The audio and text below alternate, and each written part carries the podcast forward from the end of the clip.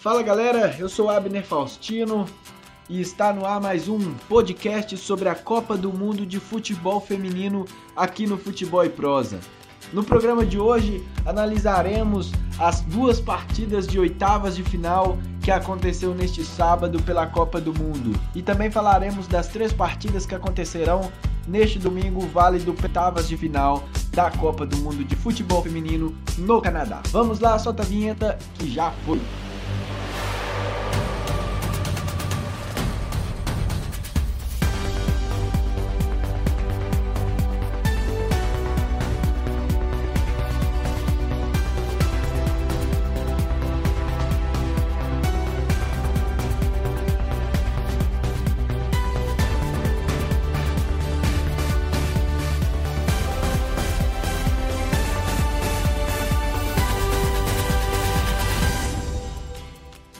As oitavas de final da Copa do Mundo de Futebol Feminino começou com a partida entre Alemanha e Suécia. Quem esperava um jogo equilibrado, é, principalmente pela, pelos nomes que as equipes levam, é, pelas seleções, uma é primeira do ranking, a outra é quinta do ranking, então duas equipes de alto nível do futebol feminino mundial. É, está um pouco decepcionado. A Alemanha dominou o jogo os 90 minutos, a Suécia pouco, pouco ameaçou a Alemanha, principalmente por seus problemas é, de erro de passe, a saída errada toda hora. As volantes e as zagueiras não conseguiam sair jogando bem. E Lotte Schelling muito, muito, muito adiantada no ataque sozinha.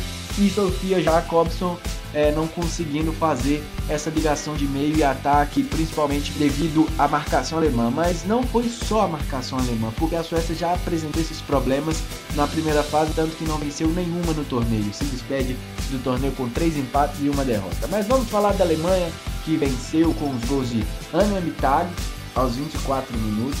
Aos 36 minutos ainda da primeira etapa, Célia Savic.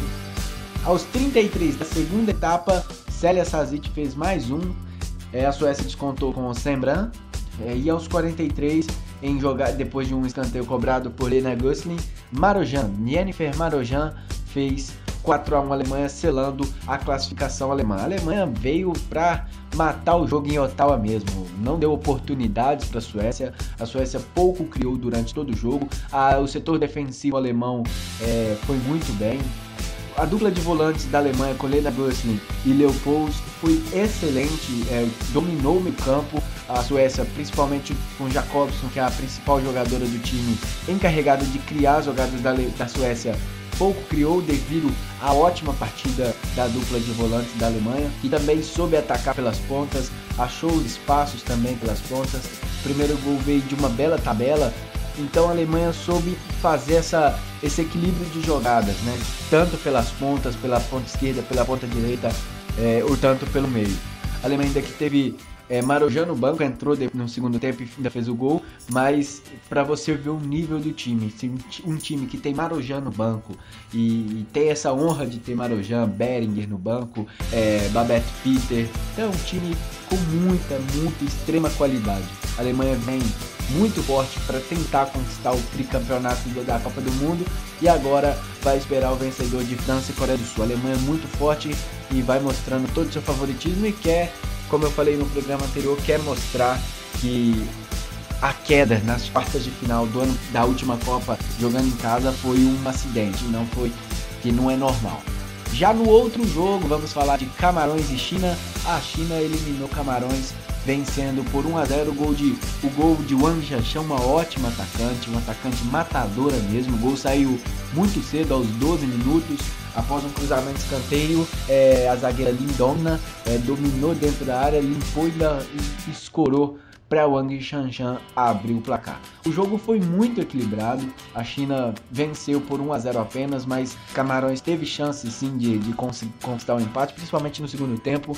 É, o primeiro tempo eu senti as africanas um pouco nervosas em campo, principalmente pela, pela falta de experiência em competições assim. A China é, só deixou de uma vez ficar entre as oito melhores do mundo. Foi, foi na última Copa, quando nem participou da Copa. Então em todas as outras, a China alcançou a etapa de quartas de final.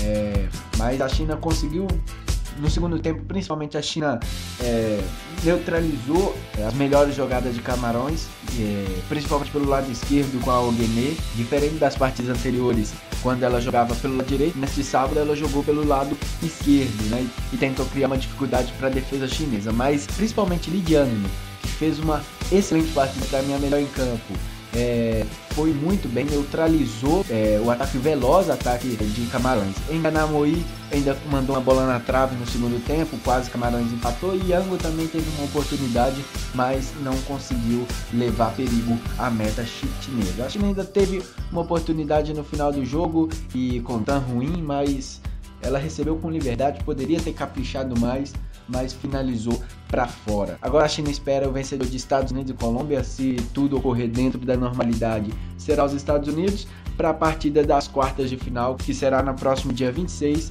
na sexta-feira em Ottawa. Então vamos fazer um pré-jogo agora dos jogos deste domingo, às duas horas da tarde, Brasil e Austrália. A gente falou no programa Podcast 4 sobre esse jogo.